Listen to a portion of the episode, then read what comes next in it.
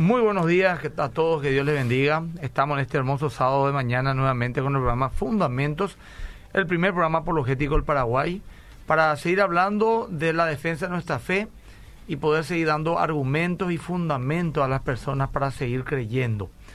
Eh, como siempre estamos en el Facebook de Radio Bedira en vivo ahora mismo, si alguien quiere oírnos o vernos, mejor dicho, también al mismo tiempo. Vamos a estar, eh, estamos ya en vivo en Radio Bedira, en el fanpage y también en mi Instagram, arroba Emilio. Me puedes seguir también ahí, eh, siempre pongo algunas novedades, algunas reflexiones. Así que podés vernos eh, por esos dos medios y enviar tu mensaje al 0972-201-400. 0972-201-400. Hoy, hoy con el tema, ¿podemos confiar en la Biblia? Y para responder esa pregunta tan amplia, le invitamos a dos estudiantes de teologías, futuros pastores, eh, Víctor Cáceres y su señora esposa eh, Patricia. ¿Cómo están? Buen día. Muy buenos días, querido pastor. Muy buenos días a, nuestra audiencia que nos está escuchando a través de Obedira y también que nos están mirando a través de Facebook, a través del Instagram, ¿verdad, pastor? Sí, arroba mil euros. Y el Facebook de, Radio Obedira. Un gusto por compartir esta mañana con ustedes. Bueno, me acompaña, por la gracia del Señor, mi querida esposa Patricia. Y bueno, el día de hoy queremos hablar acerca de la Biblia, cómo podemos confiar en la Biblia. Y queremos, cuando me preguntan un poco, ¿qué es lo que tiene la Biblia? Ahí entonces la respuesta es de, mi parte, al menos que es el libro que contiene el mensaje más importante para toda la humanidad. Esa es la definición que yo uso, ¿verdad? Y bueno, Patricia nos va a comentar un poquitito también al respecto. Buen día, buen día, Pastor. Buen día, Patricia, ¿cómo estás? En realidad, queremos, estuvimos hablando esta, con, con Víctor y decidimos hablar de la confiabilidad de las escrituras, pero como un programa apologética desde el punto de vista apologética. Así que básicamente queremos responder tres preguntas esta mañana. La primera es de dónde proviene la Biblia. La segunda, de qué manera deberían los cristianos ver el uso de las escrituras en la apologética cristiana.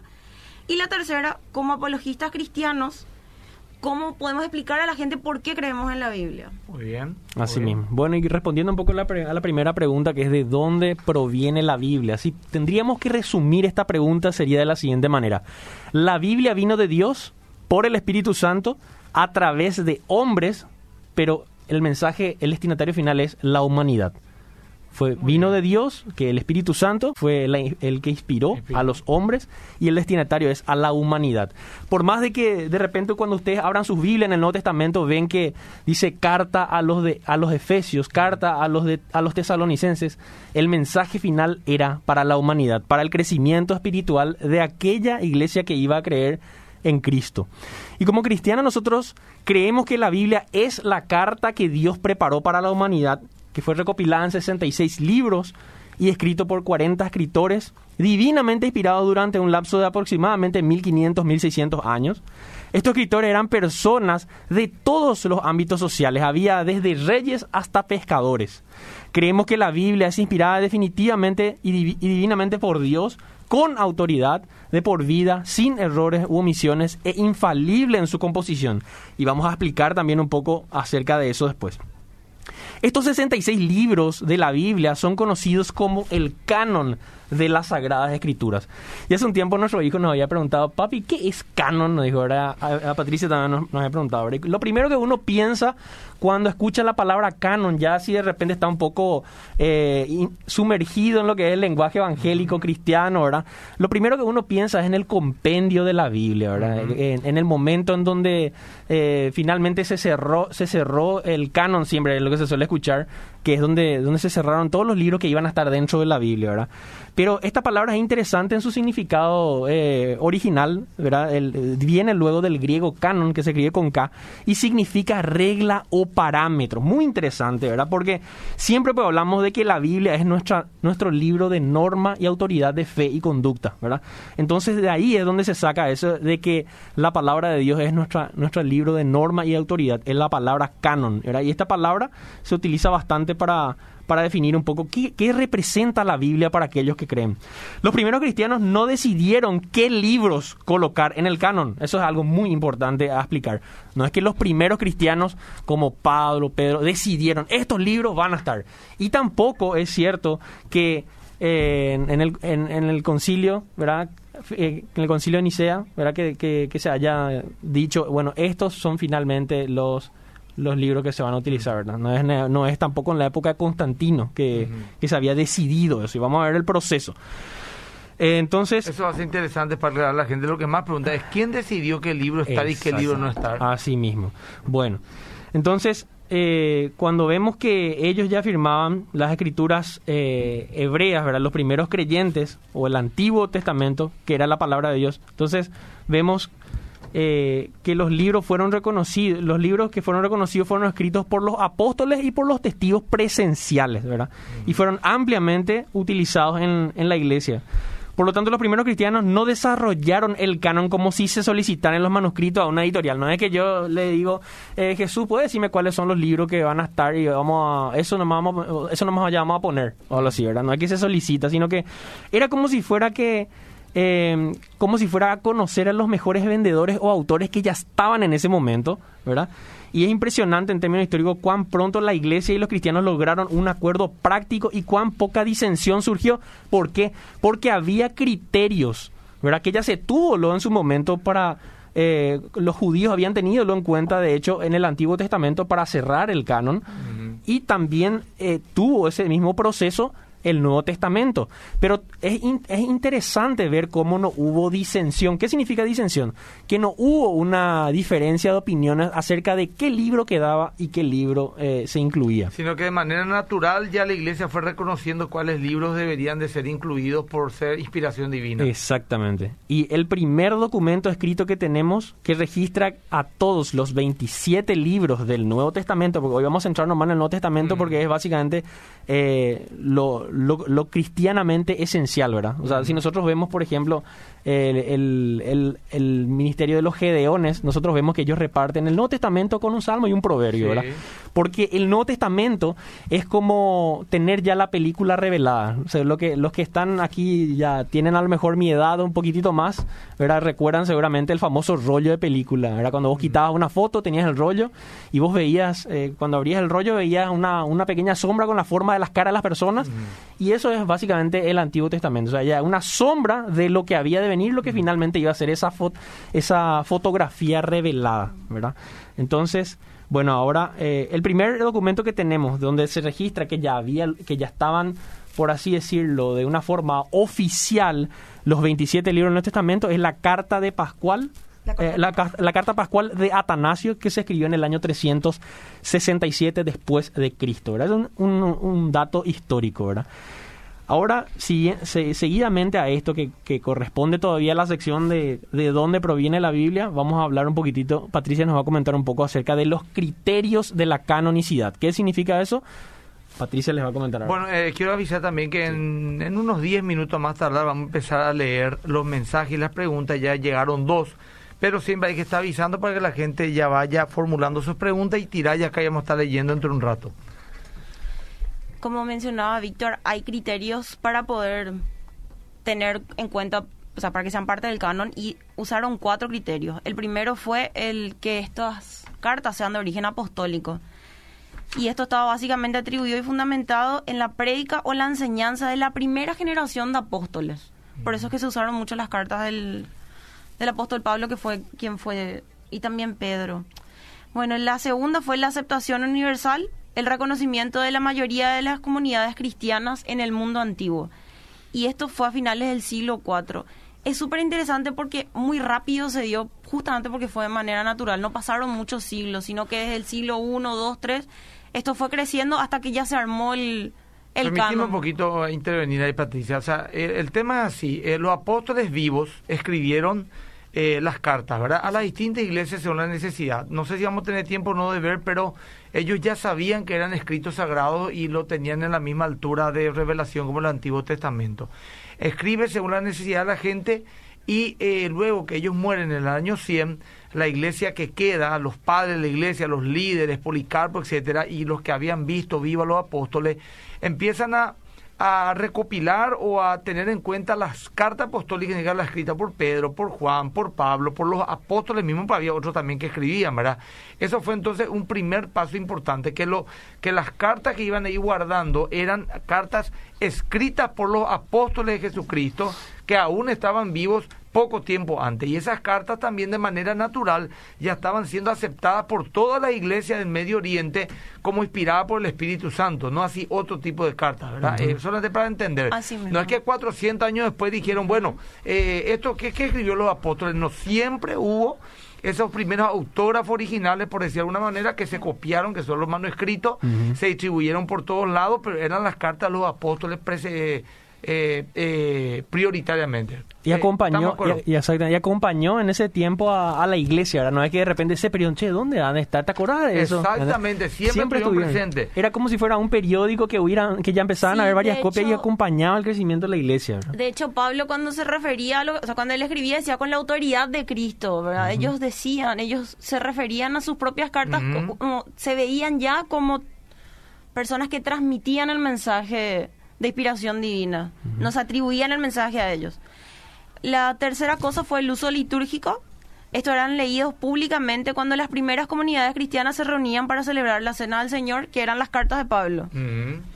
La cuarta, que el mensaje era consistente, con un panorama teológico similar o complementario a otros escritos aceptados.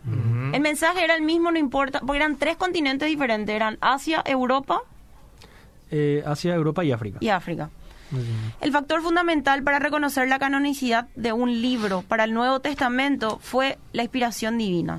Y la principal prueba de esto es la, era la autoridad apostólica. La autoridad apostólica nunca se separa de la autoridad del Señor, porque ellos hablaban en nombre del Señor y con la misma autoridad. como Pablo, por lo decía en un momento, decía, eh, si alguno es espiritual, eh, vea que lo que escribo es de parte de Dios. O sea que ellos estaban conscientes de que están escribiendo una inspiración divina para la iglesia, ¿verdad? Bueno, no sé si van a hablar de esto también, tío más, ¿verdad? El por qué se, se, hizo el canon, cuál fue la necesidad. No sé si me estoy adelantando, ustedes sigan nomás su agenda, pero...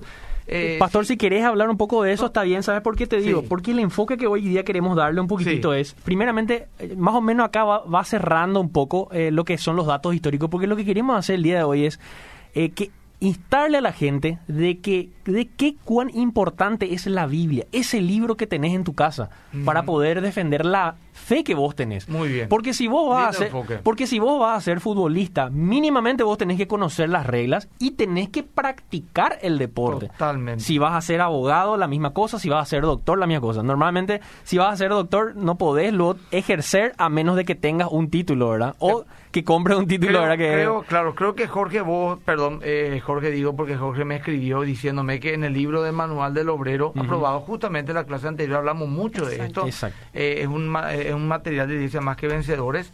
Eh, y acá, por ejemplo, dice que las herejías que atentaban contra la doctrina apostólica fueron uno de los motivos por el cual tenían que juntarse las cartas apostólicas. También por lo escrito del Nuevo Testamento daban indicios de su propia inspiración y autoridad, y los escritos apostólicos eran usados en la adoración pública de la iglesia, como dijo Patricia. ¿verdad? Entonces, eh, las herejías eh, principalmente fueron las que alentaron a los líderes de la iglesia, que quedaron inmediatamente después de los apóstoles, a recopilar todas estas cuestiones para tener eh, a mano directamente lo que los apóstoles mismos habían escrito. Voy a leer ya algunos mensajes, me están llegando varios. Dice aquí en el 0972-201-400, excelente programa como siempre. Saludos a Víctor y Pati excelente matrimonio, lastimosamente son olimpistas nomás, Ariel Pérez, vámonos. Ahí está hablando. Cerrita somos, pero. Bueno, yo soy cerrita y ella olimpista. Entonces son olimpistas, ¿sí es bueno, bendecido día. ¿Cómo van a tocar el tema del negocio de los ratings y es vanidioso y egocéntrico pretender tantos seguidores y quitar lugar a Cristo? Mi forma de ver, no entendí, quería clara, pero no, a lo mejor la persona piensa que estamos... no, no, yo creo que ese es un mensaje en todo caso envió a la radio, ¿verdad? Porque habla de rating y eso, no lo entiendo. Bueno, bendiciones, pastores, saludos. Víctor, muy oportuno el tema. Ronnie Jara, te envía saludos. Saludo al gran Ronnie. Bueno, eh, buenos días. Eh, ¿Por qué hay diferencia de carta en la Biblia, nuestra Reina Valera y la de los católicos? Eso es algo sencillo de explicar, ¿no? Realmente no hay diferencia en cuanto al mensaje, es exactamente lo mismo. Es más, justamente con el catolicismo compartimos los mismos 27 libros. La diferencia está en el Antiguo Testamento, en los libros deuterocanónico y canónico. Ahora, vos puedes leer cualquier versión. Por ejemplo, Juan 3.16 y lee Reina Valera latinoamericana, que es católica, Dios habla hoy que es católica, eh, o NBI, que es, protestante, y vas a ver que dice la misma cosa. Solamente te mando un ejercicio. No es que hay dos Biblias distintas. Buenos días, excelente del programa. Isaac Arevalos les saludo. Mi consulta son el libro de Enoch que realmente se puede agregar a, una, a la Biblia. No se puede agregar, es un tema muy interesante, pero no es ahora mismo el tema que pues, vamos enfocando en el Nuevo Testamento. Buenos días, muy interesante siempre esa enseñanza. Disculpe cuáles son el texto que según los católicos de Reina Valera se omitió. Discúlpeme y me puede dar argumento por lo menos. Gracias, bendiciones de la pandemia. Tengo culto con más que vencedores y obedir a alabanza todos los domingos. Carmen Caballero. Podemos responder eso un ratito, bueno, pastor. Si querés hacerlo. Bueno, normalmente los libros que los libros de más que tiene la, la, Biblia, por ejemplo, la Biblia latinoamericana o, eh, o, u otras versiones de la, de la Iglesia Católica Romana, son siete, ¿verdad? Y se le denomina libros deuterocanónicos y también libros apócrifos, ¿verdad? Que son libros que fueron escritos en los 400 años de silencio, ¿verdad? Que son los 400 años de silencio. Nosotros vemos que el último libro escrito del Antiguo Testamento fue Malaquías y posteriormente, 400 años después, recién Dios envía un nuevo profeta a su pueblo, que, que, fue Juan el Bautista, quien había anunciado la venida de Cristo, ¿verdad?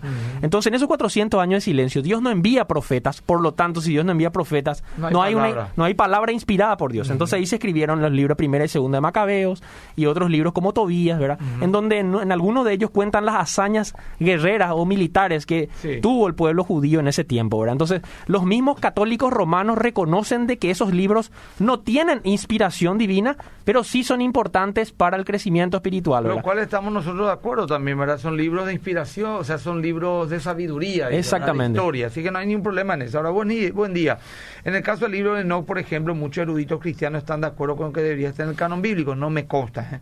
Incluso el libro de Judas 14:15 llega a mencionar, sí, pero porque llega a mencionar Judas no significa que sea inspirado. También Pablo cita a poetas y a escritores paganos y eso no, no, no lo valida como inspirado por el Espíritu Santo.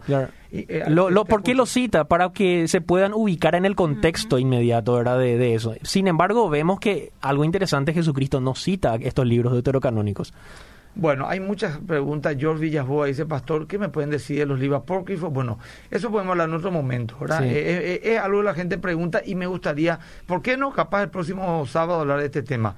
Un gran amigo Víctor dice, Marce Agüero, dice... Un abrazo Pastor, ¿qué podría decirnos sobre los libros propios? Nuevamente la gente pregunta, ¿sabe por qué? Porque venimos de un contexto católico. Exacto. Y lógicamente es la mayoría de la preguntas y vamos a responder. Es muy interesante. Capaz que le invitemos a Jorge o no sé, aquí en el próximo otra vez, Víctor, con tu esposa para poder hablar un poco del tema de los apócrifos y la diferencia que hay con la Biblia protestante. Bueno, eh, vamos a continuar, Víctor, eh, para no desenfocarnos el tema. Excelente. Me, me, gusta la pregunta, le di una pequeña introducción, ¿verdad? Sobre los libros apócrifos, a lo, a lo mejor después nomás ya leemos también eso, pero, a ver, lo que quiero nomás es instarle un poco con Patricia también, ¿no? y a la gente, a que a que tenga esa sed de investigar, ¿verdad? Obviamente no importante buena fuente también a eso a eso quiero llegar justamente en realidad estamos en el siglo más privilegiado pastor así como vos mencionabas que empezaron a surgir herejías hoy nosotros estamos dos mil años después inclusive nosotros estamos estudiando teología y hay un punto en el que vos aprendes una doctrina con una con un autor y en la siguiente clase tenés que desaprender la doctrina porque no era correcta. Y nosotros hoy tenemos la oportunidad de ver información tanta información y además, vos, citabas diferentes versiones de la Biblia. Si no te es clara la Reina Valera, pasás a la NTV, si no pasás a la NBI. Estamos Pero un... estudiante de la Biblia tiene que realmente estudiar, no es una cosa que agarro normal. La otra me dijo una persona, pastor, acá tengo 10 Biblias estudio, ¿cuál compro? ¿Cuál es la mejor? Y la verdad que todos tienen una cierta riqueza que el otro no tiene por el enfoque que le dan. Entonces, un verdadero estudiante de la Biblia debería de estudiar realmente la palabra de Dios a profundidad. Leo dos o tres mensajes más y ya voy con usted. Buen día, la Biblia son todos iguales porque el católico, ah, ya vamos a entrar en tonterías que no tienen nada que ver. No, no quiero que le bajen la caña ni una religión, estamos hablando de la Biblia, gente. Bendecido día que eh, qué buena enseñanza. De mi punto de vista, la Biblia no cualquiera puede entender. O sea que si no pedimos dirección del Espíritu Santo no podemos entenderla, ya que también fue escrita e inspirada por el propio Espíritu de Dios. O sea que para poder comprender hay que creer y pedir dirección y creo que al abrir la puerta de nuestro corazón al Señor Jesucristo, esa obra también eh, que Dios pone en nosotros, tanto el querer como el hacer, hace que el Espíritu Santo nos guíe. Bueno, gracias por tu escrito, es cierto. Dice acá bendiciones, el Nuevo Testamento se hace referencia también al libro de Hacer. Muy interesante el tema, saludos J. Augusto Saldívar, es cierto, eso es lo que recién nombramos, ¿verdad? El parámetro, ¿qué parámetro utilizaron los eruditos para declarar que un escrito es inspirado? Pastor Julián, ese es un tema interesante, no sé si pueden hablarlo, pues yo voy a buscar acá en este libro y voy a explicar qué parámetros usaron, porque es un pastor el que pregunta y a mí me gustaría responderle a los siervos del Señor. Dice, es súper, otra consulta, quiero leer, no es necesario que todos respondamos, yo, yo leo, quiero leer eh, toda la Biblia, pero me dijeron que hay formas de leer. ¿Cuál sería la forma de leer para poder entenderse bien? Yo te recomendaría a grandes, a grandes rasgos leer los cuatro evangelios primero, eh, Hechos de los Apóstoles también, eh, Génesis y Éxodo es importante entender y después ya tener que entrar un poco en algún estudio teológico para comprender bien Romanos para adelante, ¿verdad? Que ya hay, hay, hay reglas para interpretar la palabra de Dios. Yo le recomendaría a esta persona que una vez que complete, ah, siguiendo esos pasos que vos mencionás, ¿verdad? De repente primero los evangelios, ¿verdad? Y, y va leyendo todo el Nuevo Testamento, a lo mejor después arranca en el Antiguo, y una vez que termina de leer por primera vez toda la Biblia, puede agarrar, por ejemplo, el libro Primera de Juan, un ejemplo nomás, puede ser cualquiera de ellos en el Nuevo Testamento, por ejemplo. Agarra Primera de Juan y empieza a leer durante un mes ese libro. Empieza a leer durante un mes. Por más que el libro Primera de Juan no sea largo. Tenga cinco capítulos nomás. Pero es la única forma en donde cuando vos estés en otro libro, vos te puedes acordar, ah, en Primera de Juan, capítulo tanto, o sea, Entiendo. Esa es una recomendación que da, por ejemplo, el pastor John MacArthur, ¿verdad? Que es un, erudito bíblico. Y él dice que esa es la forma en donde él consiguió que vaya relacionando, viste los famosos pasajes cruzados, ¿verdad? Sí. Vos tenés, por ejemplo, un versículo en primera de Juan y después tenés otro versículo en Mateo. Que y que... Exactamente, entonces vos te acordás, cuando vos estás leyendo Mateo 8, decís, ah, mira, este versículo está también relacionado en primera de Juan, y eso, esa es la forma de, de estudiar un poco, ¿verdad? Bueno, eh, dice acá, es importante lo que están hablando, porque la gente en la calle cree realmente que las Biblias son distintas, ¿verdad? Y es cierto, buen día, Pastor Emilio. Eh, gracias por compartir estos estudios. Los sábados siempre les sigo. Para mí son importantes. Fuerza y adelante. Diego, saluda. Último mensaje, podemos responder al pastor si se puede, ¿verdad? Dice, buen día, pastor, excelente el programa. Los libros apócrifos no forman parte del canon bíblico de la escritura. No son inspirados por Dios. Hugo Cáceres, es cierto, es lo que acabamos de decir. Buen día. Entonces, el libro de Enoch fue escrito en esos 400 años de silencio. No, Enoch fue escrito muchos años. Enoch no fue escrito, fueron escritos Macabeos, Tobías eh, eh, eclesiástico, eh, sabiduría, esos fueron los libros que fueron escritos en ese lapso de tiempo. Buenos días, asisto a la Iglesia Católica, pero aprendo muchísimo con ustedes. Muchas gracias por escribirnos, eh, no puso el nombre, pero les saludamos. Buen día, un estudios famosos escritores bíblicos utilizados los institutos Willington Walker. Muchos de los capítulos de la Biblia fueron incluidos a botazo, limpio, especialmente en cuanto a la prevalencia del Padre, el y el Espíritu Santo. Y bueno, habrá de todo seguramente que tipo de opiniones, ¿verdad? Pero no es lo que yo tengo eh, por lo menos registrado, ¿verdad? Botazo limpio, no, no, no sé si esa expresión es correcta. Los libros fueron dándose de manera natural. la, eh, la, autoría fue reconocida siempre. Y la iglesia no es que determinó que el libro estaría o no. La iglesia lo que es reconoció que el libro estarían o no. Se dio cuenta cuáles serían. Y la iglesia, la verdad, no estoy hablando de cinco obispos gorditos que tomaban la decisión de hacer eso, sino que toda la iglesia en general, desde el primer siglo, el segundo, mejor dicho, año 100 en adelante, ya reconocía de manera natural esos libros. Están escritos muchísimas informaciones documentales. Pero ahora te dejo traer, Víctor, a vos para que vaya fluyendo con tu esposa. Nos gustaría, en, respondiéndole al pastor, ¿verdad? Que ¿Qué parámetros usaron para ah, escoger? Recién hablamos de que hubo cuatro que hubo cuatro criterios para reconocer la canonicidad, que fue el origen apostólico, la aceptación universal, el uso litúrgico y que los mensajes eran consistentes. Sí. Em, no sabemos si nos va a dar el tiempo para terminar, pero sí queremos entregarles este material a través de las redes y decirle a la gente que hay muchísima información en Internet que ni siquiera tienen que abonar por eso, por esa información y que es fiable. Podemos recomendar algunos que, ya ¿eh? leímos. Sí. algunos que ya leímos. Sí. lo que nosotros hoy estamos usando es de 9 marks. Ujú. ¿Cómo? De Nueve nue- nueve marcas. marcas o en inglés marcas, es nueve marcas. nueve marcas. Sí, eh, porque El número Nueve nueve, marcas, quiero que, sí. pues, Sí. si son como yo los pastores, no van a entender. Pero vamos a dejar, pastor, Sí, justamente el link para que la gente pueda Eh, entrar Podemos y dejar, por ejemplo, eh, podemos dejar acá en... En el Facebook. En, el Facebook Sí, de, podemos. de El mensaje Obedira. vamos a dejar. Una vez que Y- culmine el programa ¿Y vamos cómo a... te sigue la gente, Víctor? Yo estoy como Víctor Víctor Sebastián Cáceres en, Víctor Sebastián Cáceres, ¿en, qué, en dónde más en el Facebook, estoy en Instagram también, pero más en Facebook. Víctor Sebastián Cáceres. Sí. ¿Y vos, Patricia? Patricia Pajes. de Patricia. Pajes. Eh, P-A-J-E-S, ¿verdad? Sí, así mismo. Bueno, perfecto. Vamos a estar tirando, pastor, esas cuestiones. Ahora, fluyen en lo que ustedes querían transmitir. Dale, que entramos entonces en esa parte que es respondiendo un poco a la siguiente pregunta, la segunda de, de las tres que tenemos. Esperemos poder, poder culminar, ¿verdad? pero eh, en todo caso después eh, seguimos, ¿verdad? Pero sería la pregunta de qué manera ven los cristianos el uso de las escrituras en la apologética cristiana. Acá quiero hacer una mención muy importante. Resulta ser que cuando nos topamos con personas que no creen en Cristo, muchas veces encontramos personas que lo único que quieren es desacreditar, lo primero que van a desacreditar es la palabra de Dios. ¿Por Sí. qué? Porque la Biblia es el libro que contiene el mensaje, como les había dicho, para el, para el cristiano, el mensaje más importante de, para toda la humanidad. Y eh, también eh, lo que sucede en este, en este instante es que hay personas que van eh, a despotricar directamente en contra de la palabra de Dios y otras personas que están sinceramente quieren saber, o sea, tienen dudas sinceras y para eso se necesitan respuestas sinceras. Y muchas veces, esto es lo que yo me suelo, me suelo encontrar con cristianos que tienen vergüenza de exponer la palabra de Dios, ya sea de forma física o de forma verbal. Y obviamente que hay que tener sabiduría para poder exponer, pero queremos hablar un poco de eso. ¿Por qué es importante utilizar la escritura o la palabra de Dios para defender la fe? Porque nada más y nada menos, en este mundo relativo en el cual vivimos, la máxima autoridad de los cristianos es la palabra de Dios, ¿verdad? Entonces, muchas veces nosotros no confiamos más en nuestra razón y no en la revelación de Dios de sí mismo que está a través de su palabra escrita en la Biblia y por medio de la palabra hecha carne que es Jesucristo, ¿verdad? Que nosotros a partir de la Biblia podemos conocerle a Cristo.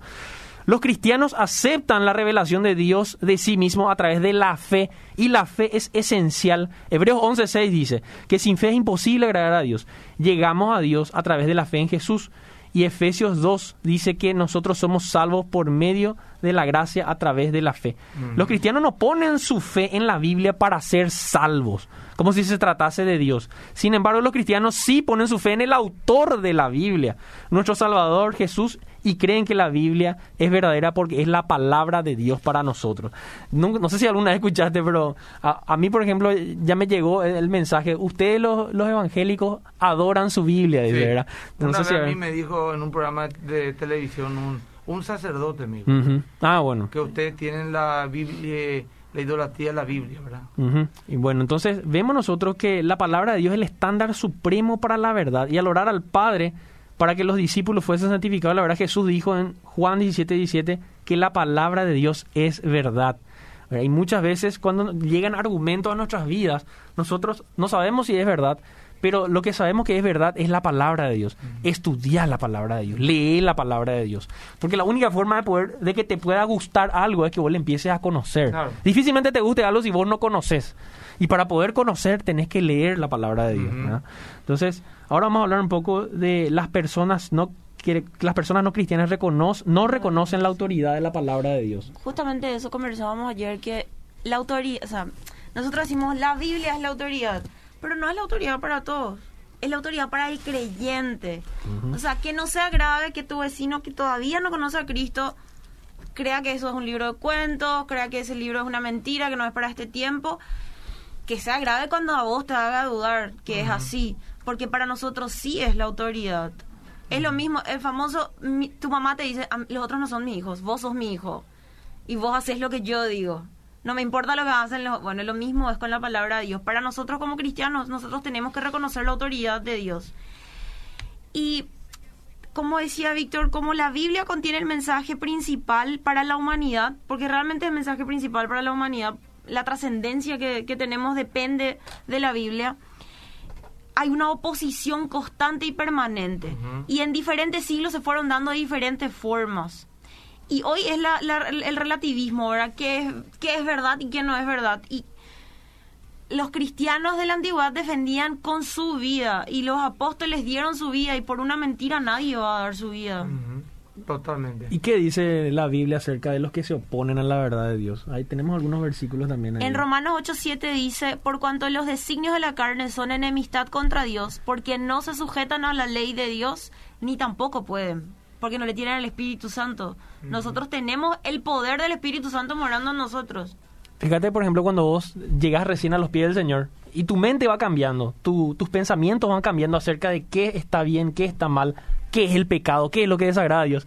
Y muchas veces cuando somos creyentes nuevos, lo que queremos es que esas mismas personas hagan lo mismo que nosotros, que se aparten del mal, que sigan a Dios. Y lo que eh, inconscientemente queremos hacer es santificarle a esas personas. Pero no podemos hacer eso. No podemos nosotros establecer reglas de conducta para las personas que no creen en Cristo. ¿Por qué? Porque están enemistadas con Dios. Primeramente deben nacer de nuevo. Y esto es algo importante. ¿Qué es nacer de nuevo? Es creer y confiar en Dios, arrepentirse de los pecados y creer en Jesucristo, ¿verdad? Entonces, no, cometemos muchas veces cuando somos nuevos creyentes el error de querer santificar a la persona cuando aún no han sido justificadas por Cristo. Esto es algo, esto es doctrina, gente. Entonces es importante que nosotros podamos leer acerca de esto, ¿verdad? No sé si quieres seguir con... Y en Juan 3 Jesús dijo, los hombres amaron más las tinieblas que la luz porque sus obras eran malas. Porque todo aquel que hace lo malo aborrece la luz y no viene a la luz para que sus obras no sean reprendidas. Como es un libro, hablamos de un parámetro moral sobre todo, aquel que está pecando y no tiene un parámetro moral sino el suyo, el, propio, sigue los deseos de su carne, por supuesto que no, se va, no va a querer sujetarse voluntariamente a un libro donde se denuncia o donde se, opone abiertamente a ese tipo de pecado. Así mismo. Entonces, el cristiano, cristiana, tenés que usar la Biblia. A lo mejor, bueno, justo en ese momento en que vos estás hablando con alguien o estás conversando con alguien, no tenés tu Biblia. Pero para eso justamente es importante que podamos aprender la palabra de Dios, ¿verdad? Dice la Biblia, en mi corazón he guardado mis dichos para no pecar contra ti, ¿verdad? Eso es algo para uno mismo y también cuando uno guarda los mandamientos del Señor en su corazón, en su mente, uno en el momento preciso el Espíritu Santo le va a guiar para poder es como si fuera que vos estés, cuando vos hablas la palabra, es como si fuera que vos estés abriendo la Biblia y le estés mostrando a la persona, ¿verdad? Que no está mal tampoco, ¿verdad? Pero hay que ser sabios nomás. Entonces, a lo que queremos llegar es que los cristianos tienen que usar las escrituras como parte de su apologética cristiana.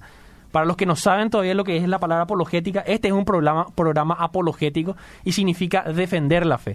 En este programa lo que estamos intentando enseñarle a las personas es a poder defender su fe. Pero primeramente, para poder defender la fe, hay que conocer la fe, ¿verdad? Entonces, si nuestro trabajo es presentar de forma consistente, veraz y fiable, desde una perspectiva cristiana, del mundo, entonces vamos a encontrar imposible hacer eso sin poder recurrir a la verdad de la Biblia, porque lo que nosotros creemos acerca de Dios se encuentra basado en el testimonio de la Biblia, al explicar nuestra cosmovisión, qué es lo que es cosmovisión, la forma en cómo vemos el mundo.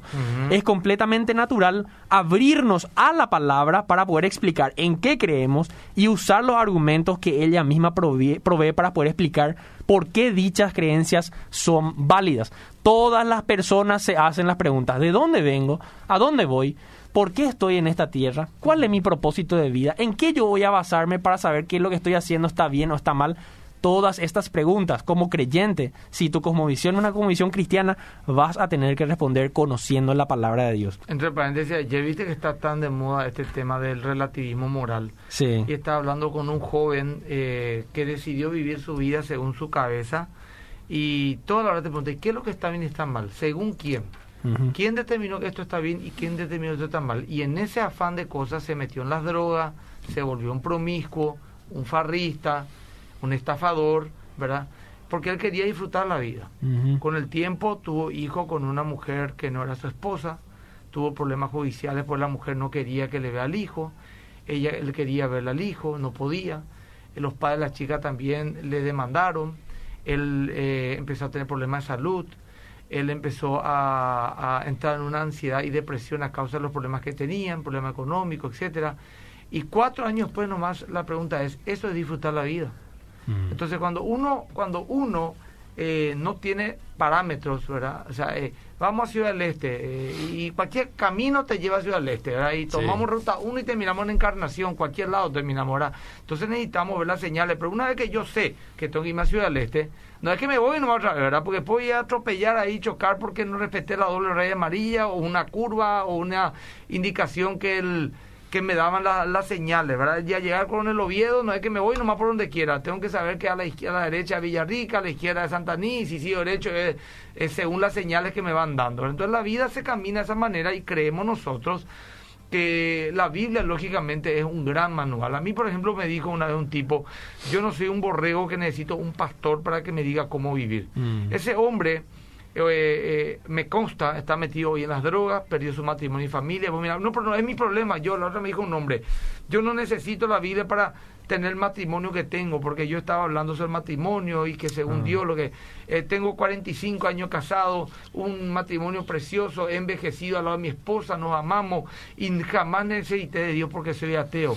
Yo le dije, hábleme un poco, un poco más de su matrimonio, señor, le puse, usted fue fiel toda su vida a ella. Sí fui fiel, me dice. Mm. Él la respetó, por supuesto, sin respeto no pasa nada. Dígame, ¿usted usted la consideraba, la escuchaba, la amaba? Sí, todo. Bueno, está bien, aunque usted no es cristiano, usó, usó toditos los parámetros cristianos y por supuesto va a funcionar. Pero permítame dudar que usted le fue fiel a su esposa. Mm. Y si usted no le fue fiel a su esposa en 45 años y su esposa cree que le fue fiel, usted diga una mentira su matrimonio una mentira. Lo que yo hablo no es lo que se ve, es lo que está realmente desde adentro. Y ahí el tipo se cayó, me dijo nomás, me acuerdo de la palabra que usó, eh, usted es muy astuto porque usa palabra florero. Y mire que lo que es florero y significa que cuando una persona decora mucho lo que va a decir con palabras elocuentes. Como un adorno. exactamente, ¿verdad? Pero la verdad que el florero fue él, porque él no me pudo argumentar eso, porque a lo mejor la esposa podía leer, ¿verdad? Si después te dice, ¿usted le fue fiel a su Sí, yo dudo. Yo dudo. ¿Qué querés que te diga? A lo mejor sí fuiste fiel y te felicito. Mm. Y si fuiste fiel, cumpliste otro requisito cristiano para tener un matrimonio exitoso, ¿verdad? Bueno, quiero leer un poquito acá nomás, querido. Dale. Eh, porque después ya nos vamos prácticamente a la recta final. Sí. Dice, buen día, me parece excelente su programa de todo lo que hablan y la Biblia es el, plan, el pan de vida. Sin la palabra de Dios no vivimos. Lo que quería saber, ¿cómo identificar al profeta de Dios? Saber si es o no es de Dios. Víctor, vos sabés que, y Patricia, vamos a tener que hacer otro programa. Eh, habla, toda la pregunta es, ¿cómo sé que esto no lo hicieron eh, los católicos? o ¿Quién lo que hizo? ¿Quién lo que...? Eh, ¿Cómo sé que el Evangelio de Tomás debería haber estado? O sea, Podemos darle ese enfoque también, pastor, después. Podemos darle en otro momento ese enfoque, porque si no vamos a quitar. Yo no hablo de los evangelios gnósticos, que sí ya se dieron naturalmente. Pastor, con tu perdón, no leíste todo mi mensaje anteriormente. Te pido disculpas. Al, eh, es un poco largo nomás tu mensaje quería. Pero, pero lo vamos a leer acá y vamos a ir trayendo respuesta. 0972 201 400. Es la última vez que voy a leer un mensaje antes de terminar el programa. Nos quedan 15 minutos. Por eso es que pido que envíen ya ahora mismo. Víctor, ahí está, ya están llegando. Así es. Bendiciones para todos. Fuera de 2 Timoteo 3.16 y 2 Pedro 1.20 no hay pasajes que afirmen explícitamente la inspiración divina. Los escépticos sobre la inspiración argumentan que según Timoteo 3.16, que es toda la palabra inspirada por Dios, etcétera, es una mala traducción deliberada para avalar la inspiración. Y segunda Pedro 1.20 dice que los hombres de Dios hablaron inspirados por Dios, no que escribieron inspirados por Dios. ¿Qué opinas sobre estas objeciones? Vamos a tomar esas objeciones y te lo vamos a responder después, solamente que sale nomás ahora de lo que estamos hablando. ¿Qué tal? ¿Cuál es la diferencia del texto recibido y el texto crítico? ¿Por qué las nuevas versiones son, son malos? Muy buena pregunta sí o sí vamos a tener que continuar con este programa ya con ese enfoque también bien así. Me gusta que la gente esté, esté ya interesada en conocer también ese tipo de cosas, así que podemos claramente dar una, una segunda respuesta. A, acá, por logética fe y razón, le enviamos un saludo. Dice que bueno, quedó corto el programa. Por supuesto que queda corto. Yo quiero que la gente entienda algo. Si dice no respondieron mis preguntas, mm. eh, eh, hay muchas cosas que no dijeron, es porque la una hora es corta, pero continuamos generalmente el siguiente sábado por lo general dos, tres sábados es un mismo tema. Así que sigan escuchando y también, aunque tengamos diez sábados, no vamos a responder todo. Entonces estamos dando herramientas. Por lo lee este libro, eh, visita este link. Eh, por ejemplo, no sé si Biblia Project tiene, habla de esto, me gusta mucho, es muy gráfico. ¿Viste el Biblia Project? Los dibujitos, O lee la Biblia, también se llama otro. Es muy interesante.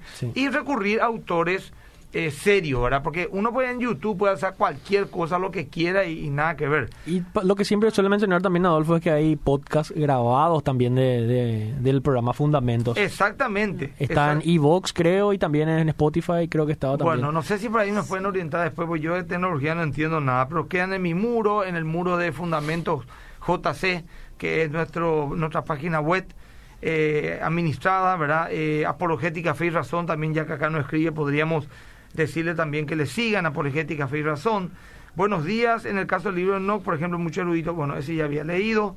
Bueno, está bien. Ahora sí, ya, Víctor, tenemos 15 minutos, 13 minutos para la recta final. Bueno, ¿por qué tenemos que usar la palabra de Dios entonces para... Vamos a citar cuatro porque para, para poder avanzar. La primera cosa es que tenemos que usar, porque como habíamos mencionado, desafía esta idea posmoderna de que la verdad es relativa. ¿Qué lo significa la verdad relativa? Que cada uno tiene su verdad. su ¿verdad? propia verdad. Y lo triste es que en este momento los cristianos estamos apuntando, ayer hablábamos con él a frases motivacionales y es más fácil decir, vos sabes que leí un libro de Paulo Coelho, que el-". y nadie se sienta de manera natural y cuando también el Señor, en- o sea, que la Biblia dice tal cosa, cuando tenemos, como cristianos, cuando tenemos amigos, en este tiempo especialmente, donde realmente necesitan ser animados, la palabra de Dios tiene el poder de ministrar el corazón, el alma, las emociones de esa persona, y nosotros tenemos que lanzar esa palabra sin temor, en un momento así sensible. Está, por eso es que entran cual- cu- entra cualquier tipo de, de idea en la mente del corazón cuando está sensible. Entonces aprovechemos este tiempo difícil para lanzar la palabra, que es el mejor remedio. Dice la palabra de Dios que es medicina a nuestros huesos. Así mismo. Bueno, la segunda cosa, porque la escritura es poderosa espiritualmente, de manera práctica acabo de mencionar. Y la tercera, la que- las escrituras contienen en muchos lugares sus propios argumentos para la validez de sus afirmaciones. ¿Y em, por qué digo esto? Porque la gente dice que hay una fe ciega de parte de los cristianos. Y la mayoría de las personas que no creen en la Biblia o refutan demasiado la Biblia, encontré yo personalmente como denominador común, nunca leyeron la Biblia. O leyeron por partes, la parte justo donde el Señor decía que le maten o exterminen a tal pueblo. O la parte justo donde el hombre le decía a la mujer calla en la congregación. Y se Ese toman esas pequeñas sí. partes y arman sus argumentos en contra de la Biblia sin haber conocido verdaderamente Sin la entender el palabra. contexto. Que es el motivo principal de la creación de las sectas. ¿verdad? Eso es, Es algo muy importante también. también. Bueno, y queremos cerrar ya con la tercera pregunta Y después dar un unos consejos. y dar unos consejos. ¿verdad? La tercera pregunta era cómo explicamos por qué creemos que la Biblia es verdadera. Así mismo. Y antes de comenzar, eh, lo importante es que podamos eh, tener estos dos vocabularios. Infalibilidad e inerrancia. Son dos palabras súper importantes. Infalibilidad significa que la Biblia en su totalidad es inspirada por Dios. E inerrancia significa que la Biblia no contiene errores. Entonces, ¿por qué los cristianos creemos que la Biblia es confiable y verdadera, que tiene autoridad como la palabra de Dios? Por tres razones. Primero, los documentos del Nuevo Testamento son confiables y creíbles históricamente. Segundo, el carácter de Jesús se muestra como digno de confianza. Tercero, Jesús afirma que los libros del Antiguo Testamento eran la palabra de Dios. Vamos a los documentos del Nuevo Testamento que son confiables y creíbles históricamente. El, el registro del Nuevo Testamento encaja perfectamente con lo que conocemos de la historia en otros lugares. Los nombres de emperadores y, go- y gobernadores, los sitios y acontecimientos no difieren con otras fuentes que tenemos.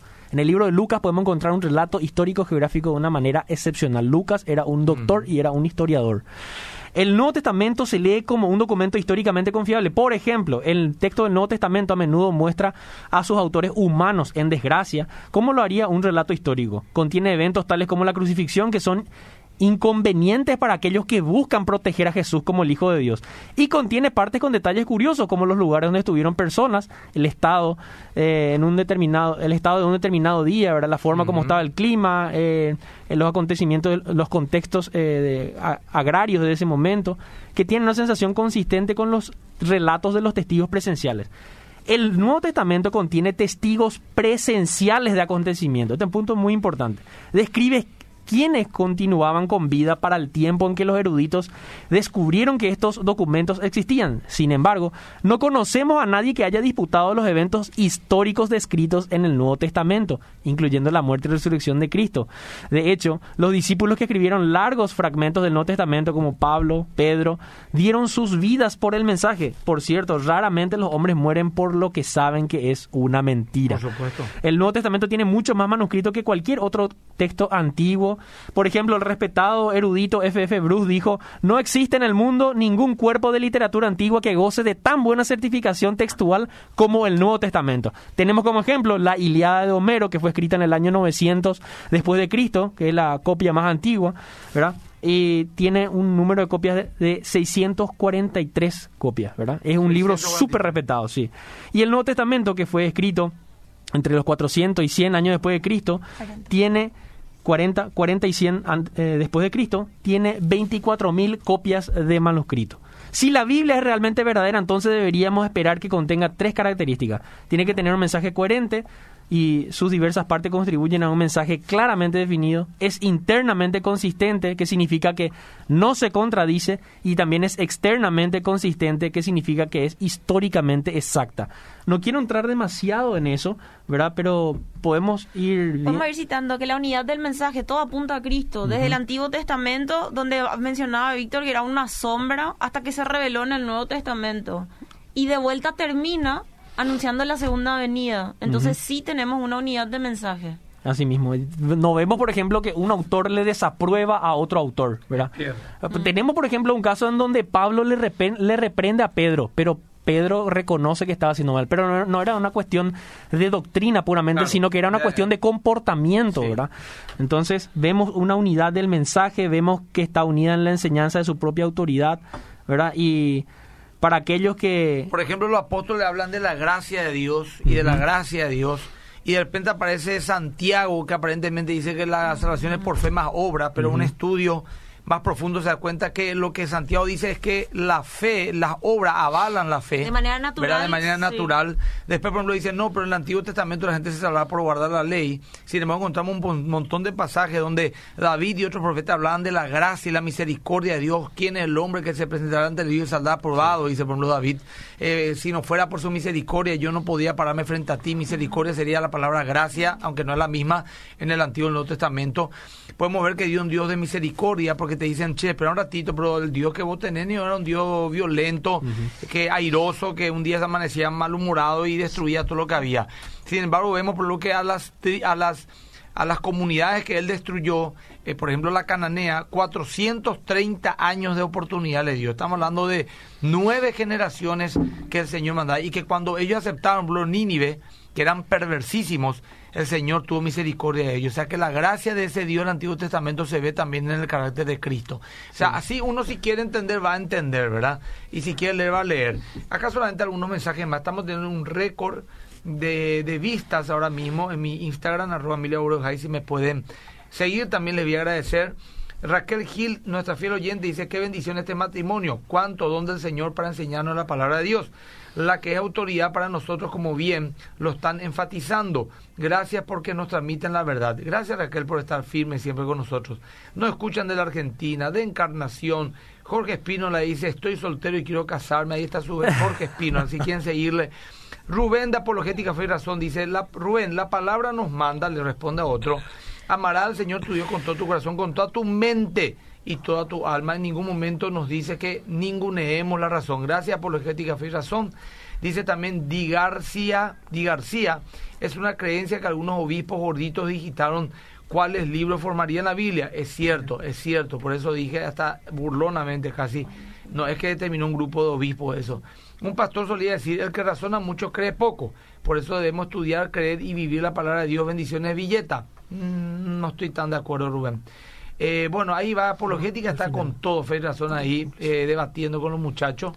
Buen día, pastor. El tema que va a iniciar mañana no va a ser doloroso para mí. Mi esposo se puso de novio con otra mujer y nos dejó sin posibilidad de volver. Wow. Escuchan por la serie de prédica, entre paréntesis, mañana empiezo es sobre el matrimonio. Hay una crisis, una pandemia de problemas matrimoniales y mañana vamos a hablar de, de un matrimonio bíblico Vamos a hablar después en otra entrega del rol del hombre y la mujer. Vamos a hablar de, de- del divorcio, ¿verdad?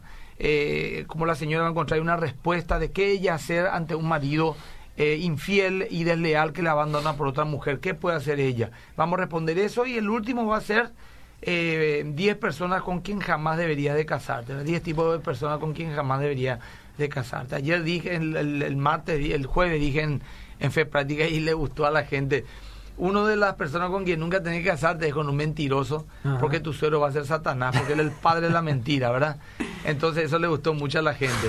Bueno, eh, tenemos cinco minutos más, Víctor y. Paco. Sé que es- es- queda corto, pero vamos a ir compensando eso con otro programa. Para complementar nomás, Pastor, el, eh, tu respuesta, ¿verdad? Esa persona que, que, que mencionó el problema matrimonial bien podría acercarse también o llamar a la iglesia para pedir si es que no consejería, tiene ¿verdad? iglesia, puede llamar 202-714. Exactamente. Bueno, se nos fue, se nos re fue el tiempo de ¿verdad? Es lo que están en vivo. Como siempre.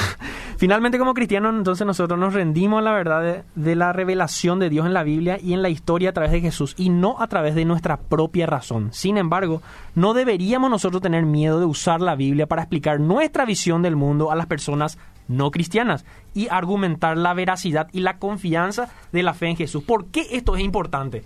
Porque si la gente no cree en la Biblia, menos va a creer el contenido de la Biblia.